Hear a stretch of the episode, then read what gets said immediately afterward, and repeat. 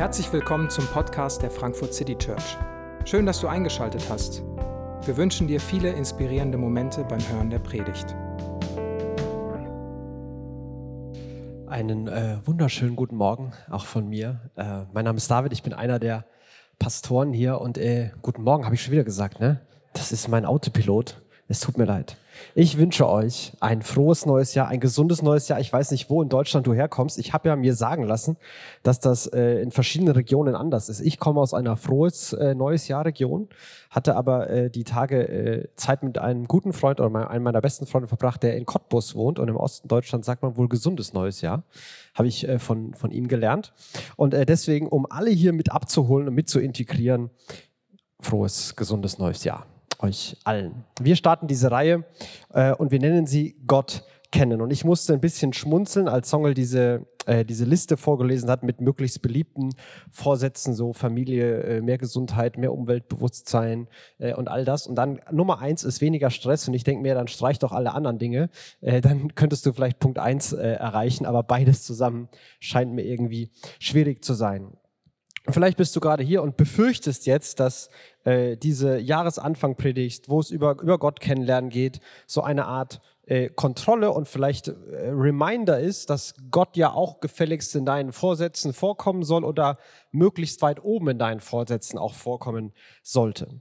Aber ich muss dir ehrlich sagen, das ist überhaupt gar nicht mein Anliegen oder unser Anliegen, warum wir über Gott kennenlernen reden wollen. Es soll nicht ein weiterer Stressfaktor sein, eine weitere Erwartung, die wir formulieren wollen, wie du dein Leben zu leben hast, wie du starten sollst.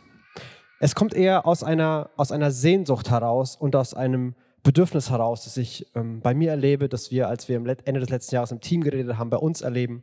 Und ich glaube, was vielleicht zutiefst menschlich ist und uns alle irgendwie prägt und begleitet. Gott zu kennen und mit Gott zu tun zu haben, ist für mich seit vielen Jahren ein total wichtiges Thema. Und das sage ich nicht, weil es äh, auch mit meinem Beruf zu tun hat äh, und ich jetzt eben ein, ein Berufsgläubiger bin und beruflich mit Gott zu kennen, kennenlernen, äh, beruflich über was über Gott sagen muss. Denn mir geht es gar nicht so sehr darum, dass ich tausend richtige Dinge über Gott sagen kann, sondern wirklich Gott zu kennen und Gott kennenzulernen. So, so ein Gefühl dafür zu haben, so ist Gott das würde er machen und das würde er nicht machen. So eine, ein Bewusstsein, wer er ist und mit ihm verbunden zu sein. Und das kommt bei mir in den, in den letzten Monaten, ähm, da kommt eine tiefe Sehnsucht auf, weil mir, weil mir das gefehlt hat. Weil das Leben stressig ist, äh, weil wir ein kleines Kind bekommen haben, weil tausend Dinge sind. Du hast wahrscheinlich eine andere Liste, aber äh, die meisten Leute, mit denen ich rede, denen es, fällt es schwer, Zeiten mit Gott intensiv und dauerhaft gut zu gestalten, so dass man selbst zufrieden ist. Ich war, wie gesagt, mit äh, meinen beiden besten Freunden, konnte ich über, die, über den Jahreswechsel drei Tage verbringen. Die beiden sind auch äh, Pastoren.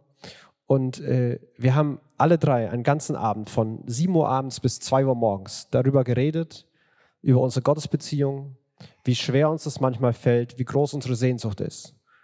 Und ich, ich sage das, weil auch die, die vielleicht in deinen Augen die vermeintlichen Experten sind, die vermeintlich alles wissen, bei denen vermeintlich alles läuft. Ich, ich, ich hoffe, dass diese Reihe predigt eher aus einer Sehnsucht heraus, als aus einem, ich bin schon ziemlich gut und ich möchte, dass ihr vielleicht halb so gut wie ich werdet.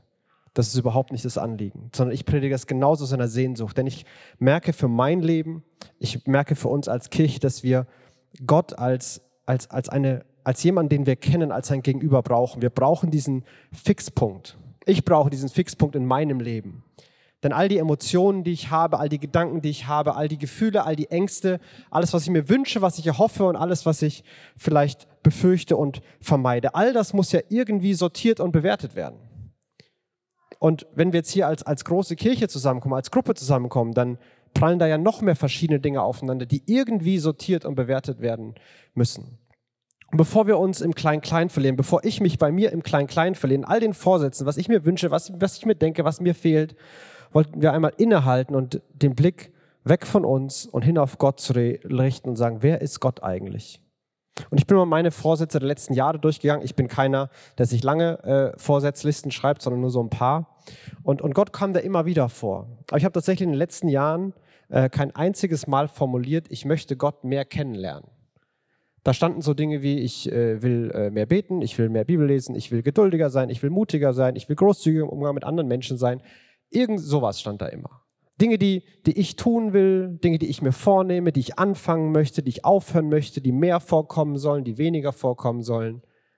Aber ich habe nicht einmal gelesen, explizit, ich will Gott kennenlernen.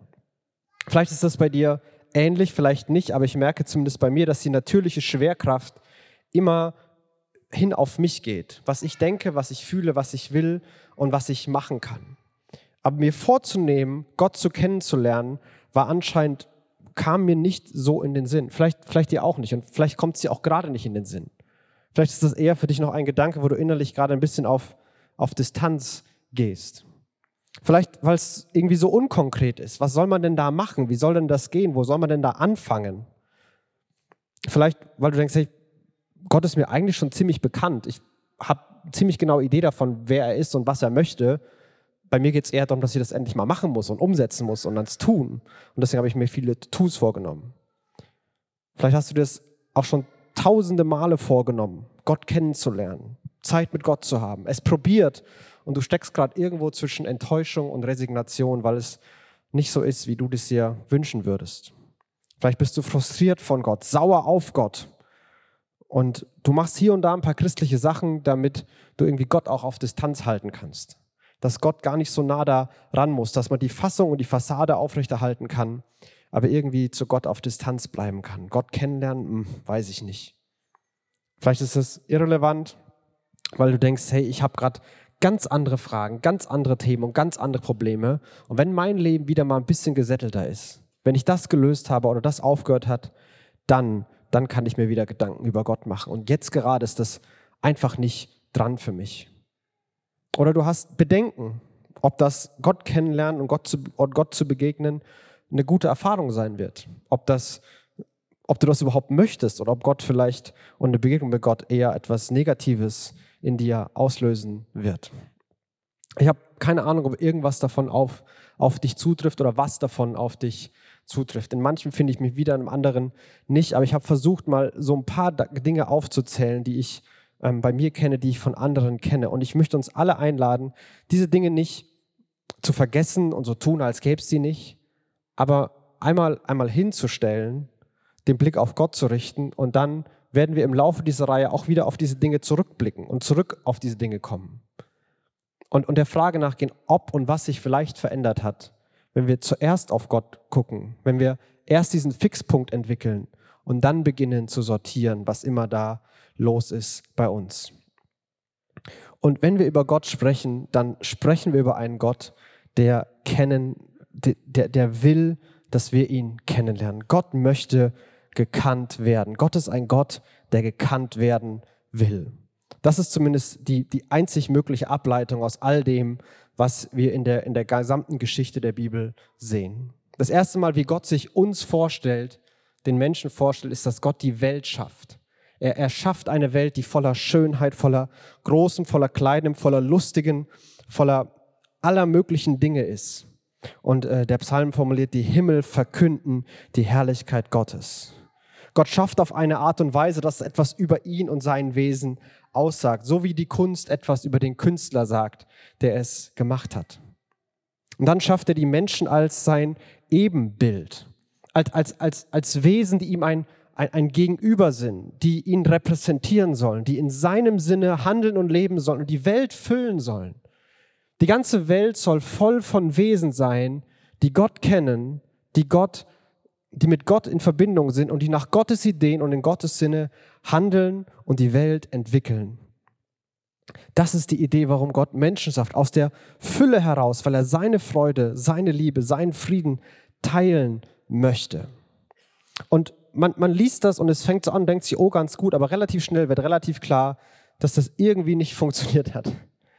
Dass, dass Menschen Gott vergessen haben, dass alles verloren ging und dass Chaos ausgebrochen ist. Und wieder ist es Gott, der sich einem Menschen vorstellt, der zu Abraham geht und sagt, ich möchte, dass mit dir die ganze Welt an meinem Segen Anteil hat. Aus Abraham entsteht dann das Volk Israel und Gott macht einen Bund mit Israel und, und Israel hatte die, diese Bestimmung und in, in Jesaja wird es formuliert, ich habe dich zum Licht der Völker gemacht, dass mein Heil reiche bis ans Ende der Erde. Gott wählt ein Volk, er greift es einfach so raus aus all den Völkern, ein, ein kleines, ein unbedeutendes, ein widerspenstiges Volk. Er nimmt es einfach und sagt, du, du sollst mich kennen. Und das soll dazu führen, dass du ein ganz anderes Volk bist. Und das soll ein Licht sein für alle anderen.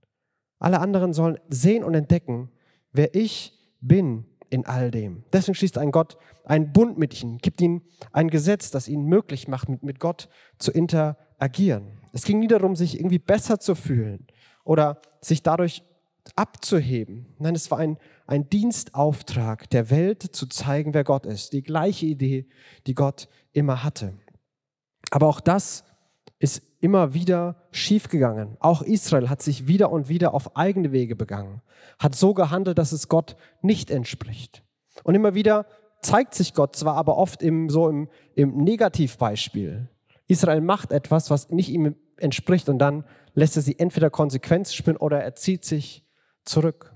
Und wieder und wieder sehen wir, was Gott nicht will, wer Gott nicht ist, wie sich Menschen nicht verhalten sollen, die Gott kennen. Und das ist wieder und wieder ein, ein Teil der Tragik der Geschichte von Gott mit seinem Volk Israel. Und worum es Gott eigentlich geht, das wird an, an vielen Stellen deutlich. Ich habe mal ein, zwei rausgegriffen. Zum Beispiel im, im Propheten Jeremia sagt Gott zu seinem Volk, zu einer Zeit, als das Volk relativ selbstbewusst war, aber Gott ziemlich unzufrieden mit seinem Volk war. Jeremia 9, da heißt es, der Herr sagt, der Weise soll sich nicht wegen seiner Weisheit rühmen, der Starke nicht wegen seiner Stärke, der Reiche nicht wegen seines Reichtums. Grund sich zu rühmen hat nur, wer mich kennt und begreift, was ich will. Denn ich bin der Herr, der Liebe und Recht und Treue auf Erden schafft. An Menschen, die sich danach richten, habe ich Freude. Weisheit, Stärke, Reichtum. Ihr denkt, darum geht's. Ihr denkt, das sind die Gesegneten. Ihr denkt, das sind die Vorbilder, nach denen man streben soll. Aber das Höchste im Leben, das, das Ziel, der, der Sinn, das, was ganz oben stehen sollte, ist mich zu kennen, sagt Gott. Das Höchste im Leben ist Gott zu kennen. Das formuliert er an sein Volk, das wirft er seinem Volk vor, dass sie falsche Prioritäten gesetzt haben. Und Gottes Herz wird in diesen Vorwürfen deutlich. Vielleicht nirgendwo deutlicher, als er durch den Propheten Hosea seinem Volk eine ähnliche Anklage macht. Hosea 4, äh, Kapitel 4, Vers 1. Hört das Wort des Herrn, ihr Leute von Israel. Der Herr erhebt Anklage gegen die Bewohner des Landes, denn nirgends mehr gibt es Treue und Liebe, denn niemand kennt Gott und seinen Willen. Das denn ist in Klammern, das habe ich äh, mir erlaubt einzufügen, weil es die grammatikalische Konstruktion explizit macht. Aber er wirft ihnen vor, dass soziale Ungerechtigkeit, Lieblosigkeit, Treulosigkeit tausend Probleme im Land sind. Und die Begründung für all das ist, weil ihr vergessen habt, wer ich bin. Weil ihr mich nicht kennt. Weil ihr keine Ahnung davon habt, was ich möchte. Und Gottes Vorwurf an sein Volk zeigt seine tiefe Sehnsucht. Ihr kennt mich nicht. Das wird als Grundproblem von Gott definiert. Bei allem, was man nennen könnte, bei allem, was wir vielleicht benennen würden, wenn wir die Situation gesehen hätten. Über die, die möglichen Deutungsmuster, wie all die Ungerechtigkeiten, all das Problem in der Welt kommt, hat Gott für sein Volk dieses Muster. Ihr kennt mich nicht. Und Hosea hat einen längeren Diskurs und dieser Diskurs endet damit, dass folgender Vers gesagt wird, Hosea 6, Vers 6.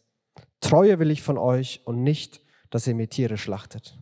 Ihr sollt mir nicht Brandopfer bringen, sondern erkennen, wer ich bin und was mir gefällt ähm, Brandopfer und Tiere schlachten waren Teil des Tempelkults. Das war wirklich wichtig. Und Gott sagt, hey, wisst ihr, was mir viel wichtiger ist? Dass ihr mich kennt. Das ist das Allerhöchste. Und Gott zu kennen und treu zu sein, also das, das Richtige zu tun, im Sinne Gottes zu leben, wird hier mehrfach direkt mit Gott kennen verbunden. Man kann nicht Gott treu sein, leben, wie Gott es möchte, ohne Gott zu kennen. Es, es, es geht nicht darum, zur richtigen Zeit das richtige Opfer zu bringen. Es geht darum, Gott zu kennen. Das ist Gottes leidenschaftliche Rede. Das zeigt seine tiefe Sehnsucht. Und für mich war das, gerade diese Stellen im, im Alten Testament waren für mich wirklich augenöffnend, worum es Gott eigentlich geht. ich, ich weiß nicht, was deine Prägung ist, ich bin aufgewachsen damit, ähm, dass es Gott schon ziemlich wichtig ist, dass wir, ähm, salopp gesagt, gute Christen sind. Dass wir, dass wir keine, keine moralischen Fehler begehen. Da gab es dann bestimmte moralische Fehler, die wurden reingezoomt, dass die waren besonders schlimm und auf die wurde sich besonders fokussiert. Und, und das war für mich immer so, okay, mein Kernproblem ist, dass ich das zu viel mache oder das zu wenig mache und ich muss damit anfangen oder ich muss damit aufhören. Und das war dieses ständige, dieses ständige Denken. Und, und all das muss ich auch wirklich. Ich muss wirklich damit aufhören. Ich muss wirklich damit anfangen. Aber der Punkt dahinter ist, dass das nicht das Eigentliche ist. Wenn wir das zum Eigentlichen machen, dann wird das Gottesbild schief, dann, dann kommen wir da nicht raus, dann, dann fehlt das Entscheidende. Das Eigentliche dahinter ist ein Herz Gottes, das möchte, dass wir ihn kennen dass wir mit ihm zu tun haben und dass wir dort anfangen, bei Beziehung mit ihm und dann erst über all die anderen Dinge nachdenken. Gekannt zu werden, das war immer Gottes Wunsch. Seine Liebe, seine Freude, seine Schönheit, sein Leben mit uns zu teilen, das ist Gottes Herzschlag. Darum will er gekannt werden. Und diesen Wunsch hat Gott nie aufgegeben. Das ist immer sein Kernanliegen geblieben, bei allem, was nicht funktioniert hat oder nicht am Ende die, die Fülle gebracht hat, die, ähm, die möglich ist. Und deshalb kam Jesus in die Welt.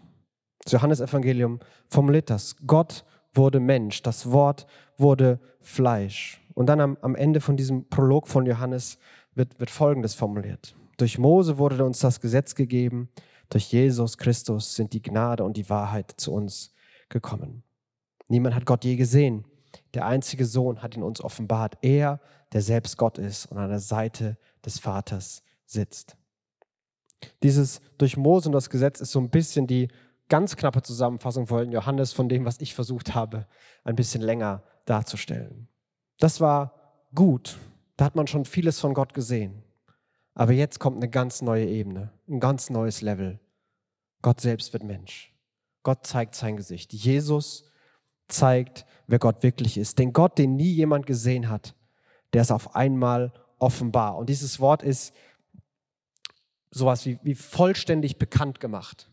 Also so voll aufgedeckt. Es ist kein, kein Geheimnis mehr. Gott hat nicht noch ein paar Sachen in der Tasche, die er doch noch nicht gezeigt hat. Nein, in Jesus wird, wird vollkommen sichtbar, wer Gott ist. Und genauso dann umgekehrt ohne Jesus ist es nicht möglich zu verstehen und zu sehen, wer Gott wirklich ist. Jesus kommt also in die Welt, um diesem Herzschlag Gottes ein Gesicht zu geben, damit Gott sich zeigen kann.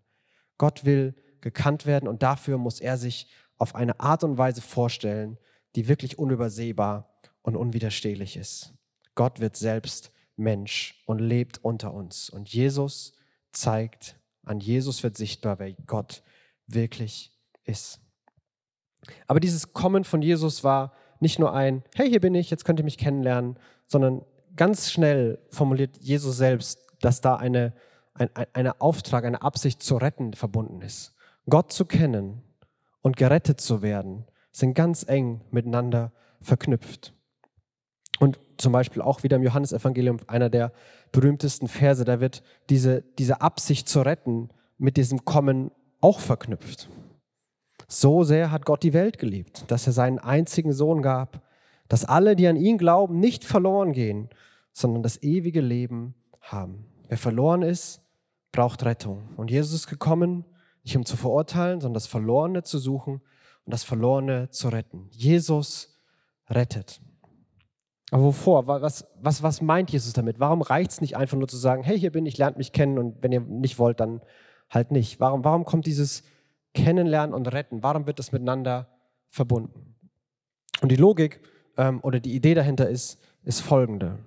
Gott hat, Gott hat alles gemacht und er wollte die Welt teilen. Er hat uns als Ebenbilder erschaffen, damit wir in seinem Sinne die Welt füllen. Er wollte so eng mit uns verbunden sein, dass wir seine Freude, seine Liebe, seinen Frieden, seine Freiheit und sein Leben haben und das alles ist, was unseren Alltag bestimmt. Und diesen Gott, der mit dieser Absicht alles geschaffen gemacht hat, den haben Menschen ignoriert. Menschen haben versucht, ihren eigenen Weg zu gehen, das selbst zu machen, sich ihre eigene ihren eigenen Frieden, ihre eigene Freiheit zu basteln. Wir haben versucht, all die Sachen von ihm zu bekommen, aber Gott dabei möglichst weit auf Abstand zu behalten.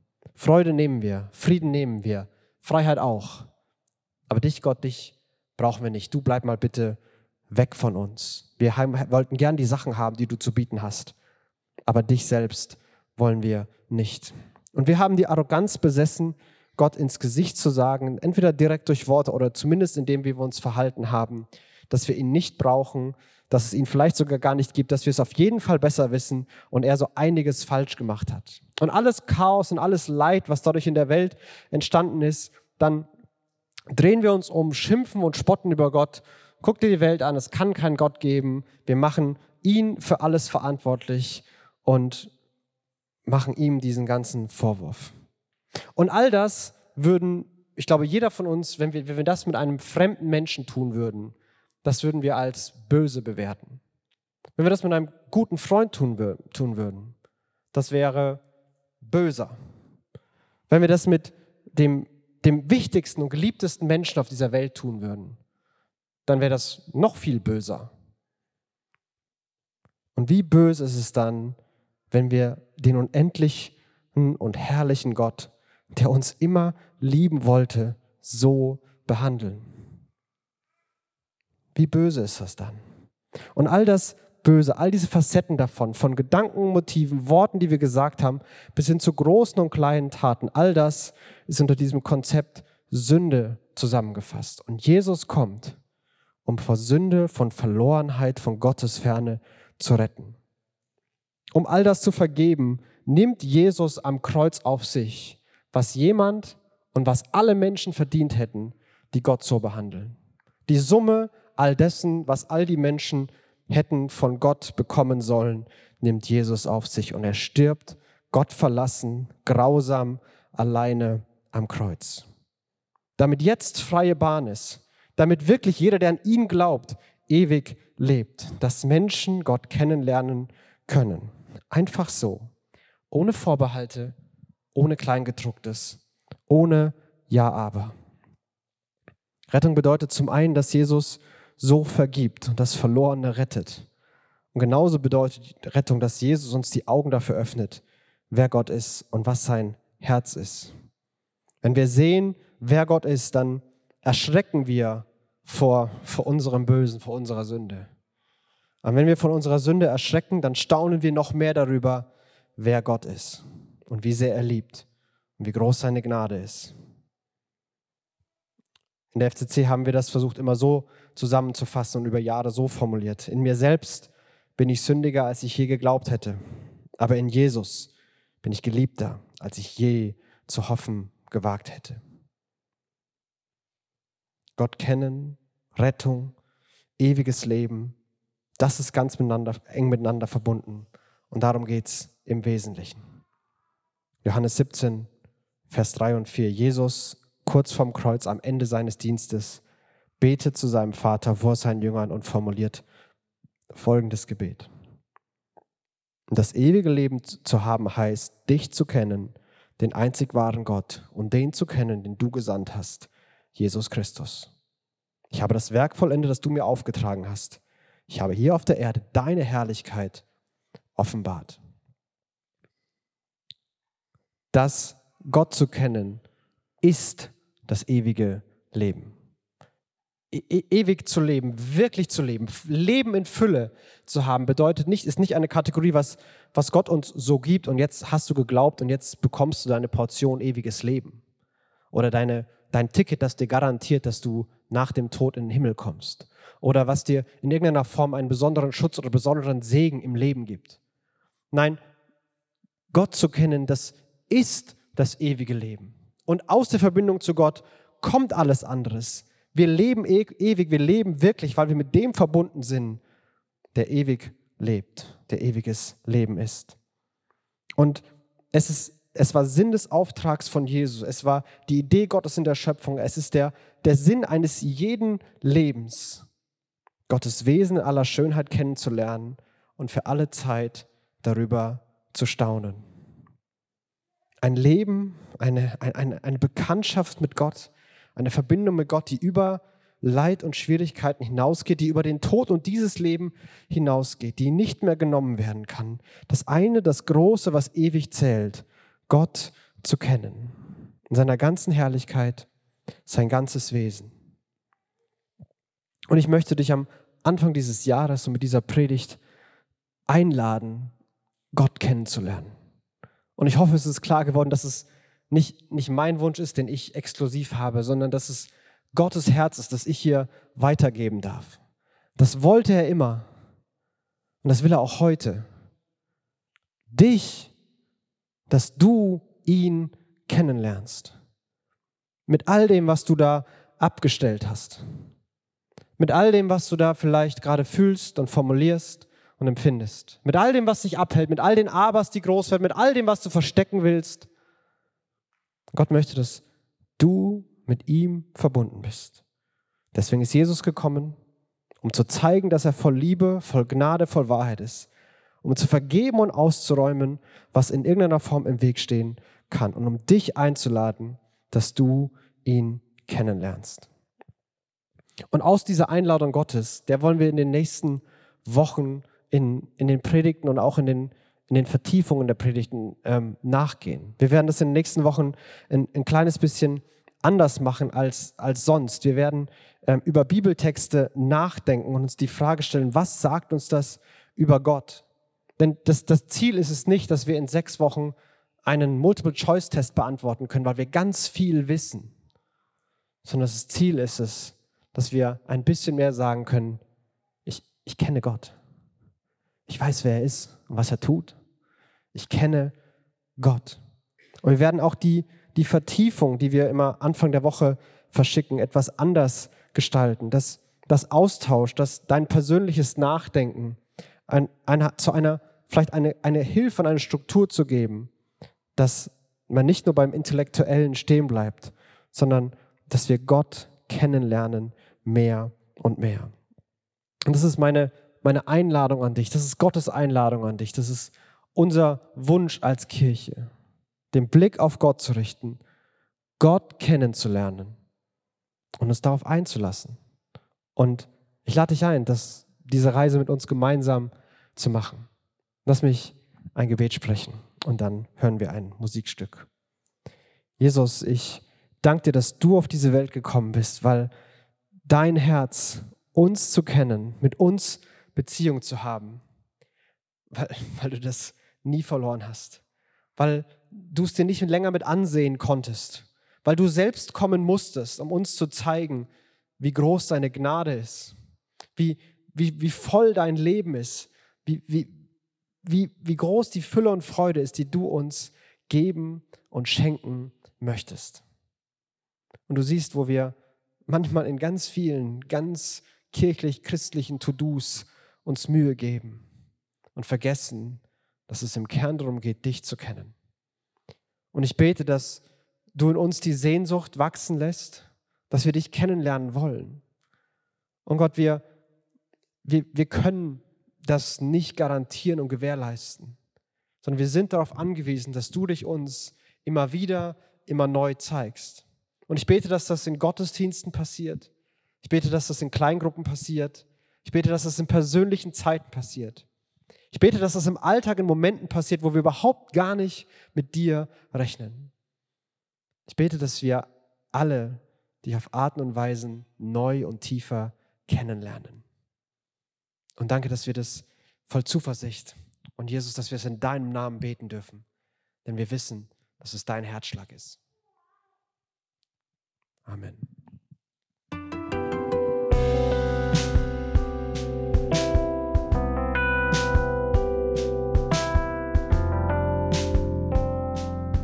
Wir hoffen, die Predigt hat dich inspiriert.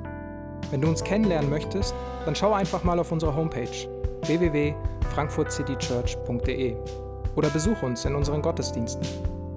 Bis dann!